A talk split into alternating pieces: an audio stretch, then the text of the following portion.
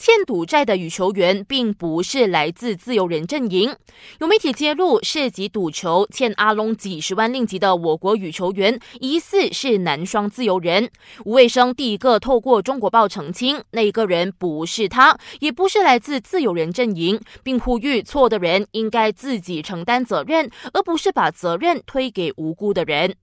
印度海德拉巴羽球公开赛来到十六强对决，我国马运会男单冠军陈家伟无法延续盛世，十八比二十一、十三比二十一不敌东道主选手，和女单李盈莹携手出局。另一名男单伊斯干达的状态就好多了，两局过关，接下来将和中国资格赛选手白玉鹏争进四强。